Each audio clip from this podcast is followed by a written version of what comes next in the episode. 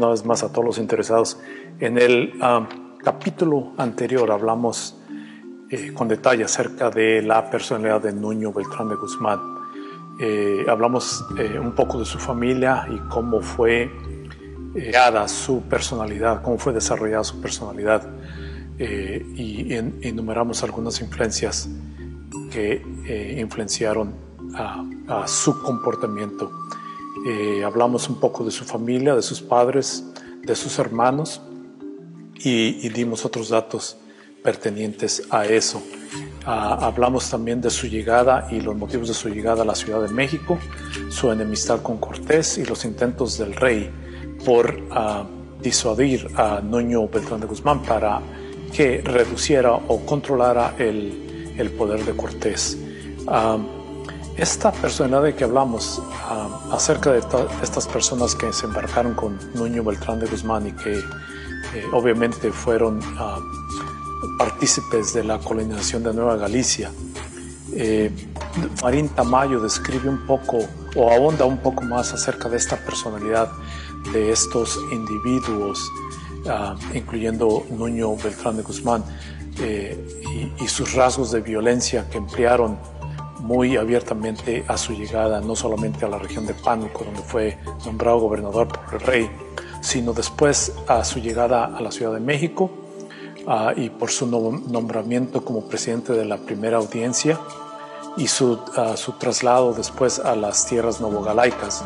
en donde comenzó la, verdadera colonización, colonización de esta región. Hablamos de las expediciones enviadas por Cortés que eh, no fueron bélicas, sino que ah, fueron exclusivamente ah, enviadas para, para conquistar pacíficamente, que así lo lograron algunos ah, sectores de la población indígena, eh, pero a la llegada de Nuño Beltrán de Guzmán todo esto cambió y se volvió en un, en un intento bélico agresivo que ha sido dictaminado eh, considerado como genocidio, como lo habíamos mencionado en el corte anterior. Fausto Marín Tamayo describe un poco más ah, o ahonda un poco más acerca de este comportamiento, no solamente de, Nuño Beltrán de Guzmán y su familia, sino algunos de sus acompañantes eh, y de esos militares oficiales que no solamente lo acompañaron en el viaje de España a México, sino en todas sus eh, expediciones hasta la Nueva Galicia. Y comienza así, de esta manera. El agresivo encaja dentro de un vasto conjunto de españoles que, salidos de la guerra contra la morería, se lanzaron a la dominación de media América, evidenciando que los impulsos predominantes de su alma eran el misticismo práctico propio de un carácter activo, nacido de un fanatismo que llegó a legitimar la violencia, así como las profundas convicciones y la sobreapreciación impulsiva y violenta del yo, padre de las rivalidades que se extendieron hasta los más íntimos círculos y que inclinaron a desintegrar partidismo. Eh, en otras palabras, este, este comportamiento era egoísta, eh, que se manifestaba en violencia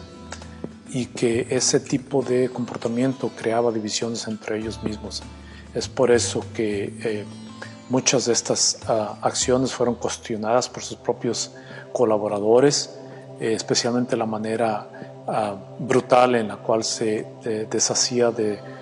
sus enemigos o aún de sus aliados que le, que le dictaban ah,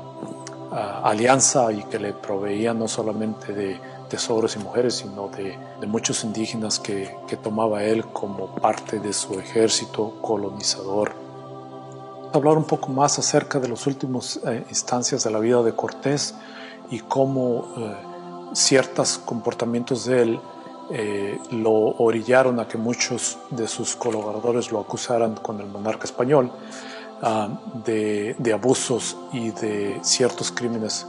eh, que le imputaban, incluyendo la muerte de su, de su esposa.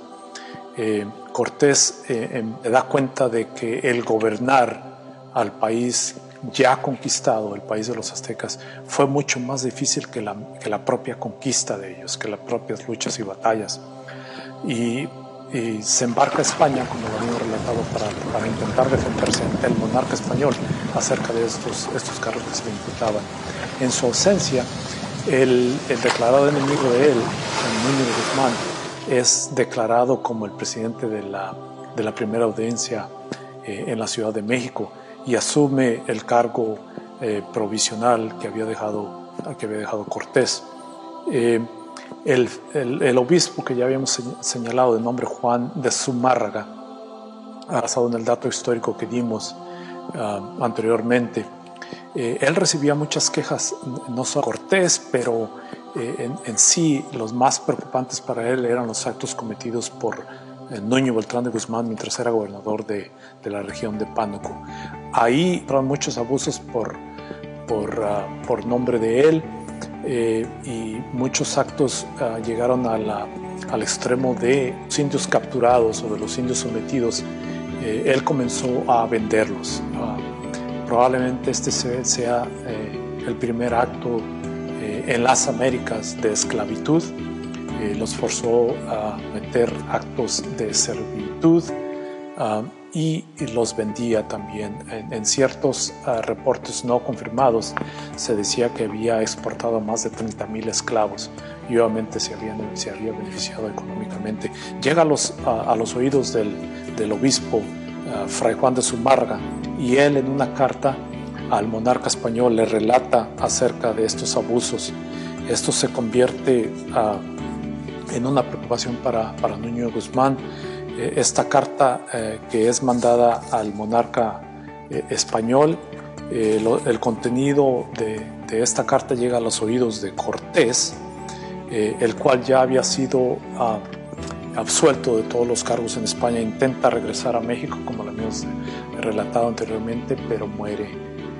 muere en la ciudad de España.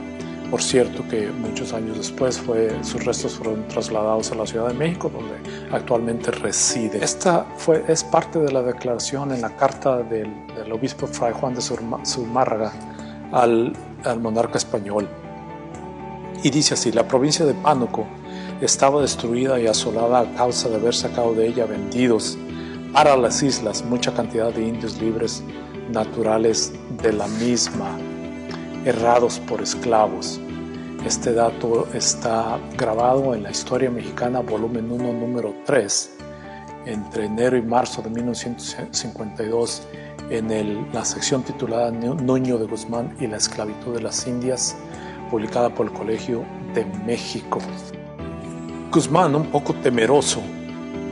eh, de lo que Cortés podría tomar en su contra, organiza un ejército para salir en pos de nuevas conquistas. Eh, esto fue uno de los motivos por los cuales eh, se entabló en la conquista de la Nueva Galicia. Él creyó, como muchos otros conquistadores, que el poder ganar nuevos reinos para España sería el mejor acto de expiación para sus fechorías y excesos. en otras palabras, quería instigar al rey a que olvidara o que le perdonase eh, rumores de excesos y de abusos que estaba cometiendo contra la población indígena a, cambio de la conquista de nuevas tierras.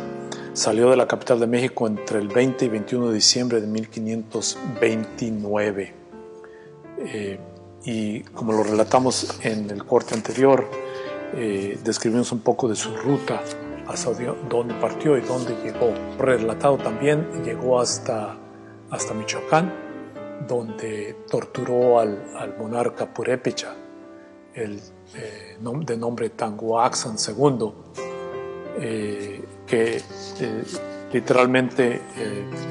quería forzarle a que le rindiera todas sus riquezas. Nada obtuvo, eh, siguió entonces hasta Coinán, tarascos que traía ya en sus filas, eh, que le servían como tropa auxiliar, tenían por enemigos a los lugareños y los destrozaron, los aniquilaron, le prendieron fuego al poblado. Continuaron los españoles hasta Tonalá,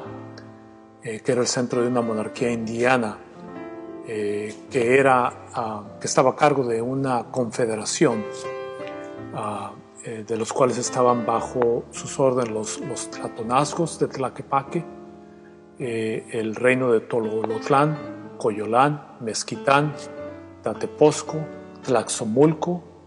Cuescomatitlán, Coyutlán, Toloquilli, Salatitlán, Atemajac y Tetlán. Esta confederación, un dato muy importante de señalar es que era liderado por la reina de nombre Sihualpili Zapocinco. Eh, esta confederación, que era un sinnúmero de, reinos independientes, de indígenas independientes, de los cuales eh, ya han sido nombrados y de los cuales ah, también incluían de cierta manera a los chichimecas, y especialmente los cascanes y a los tecuejes que, poblaban la región de los Altos de Jalisco. Eh, hubo un desacuerdo entre ellos y una legión querían expulsar a los españoles y los otros querían asociarse con ellos, querían hacer las paces. Esta ah, desunión o desacuerdo entre la Confederación de, Naturales de, toda esta región fue la que propinó eh, un evento bélico importantísimo que vamos a, dedicar a, proporcionar mucho más detalles en el, próximo capítulo eh, de la guerra conocida como la guerra del Mistón. Ah, muy poco se ha hablado de esto, muy poco se sabe, pero muchos, hay mucho trabajo académico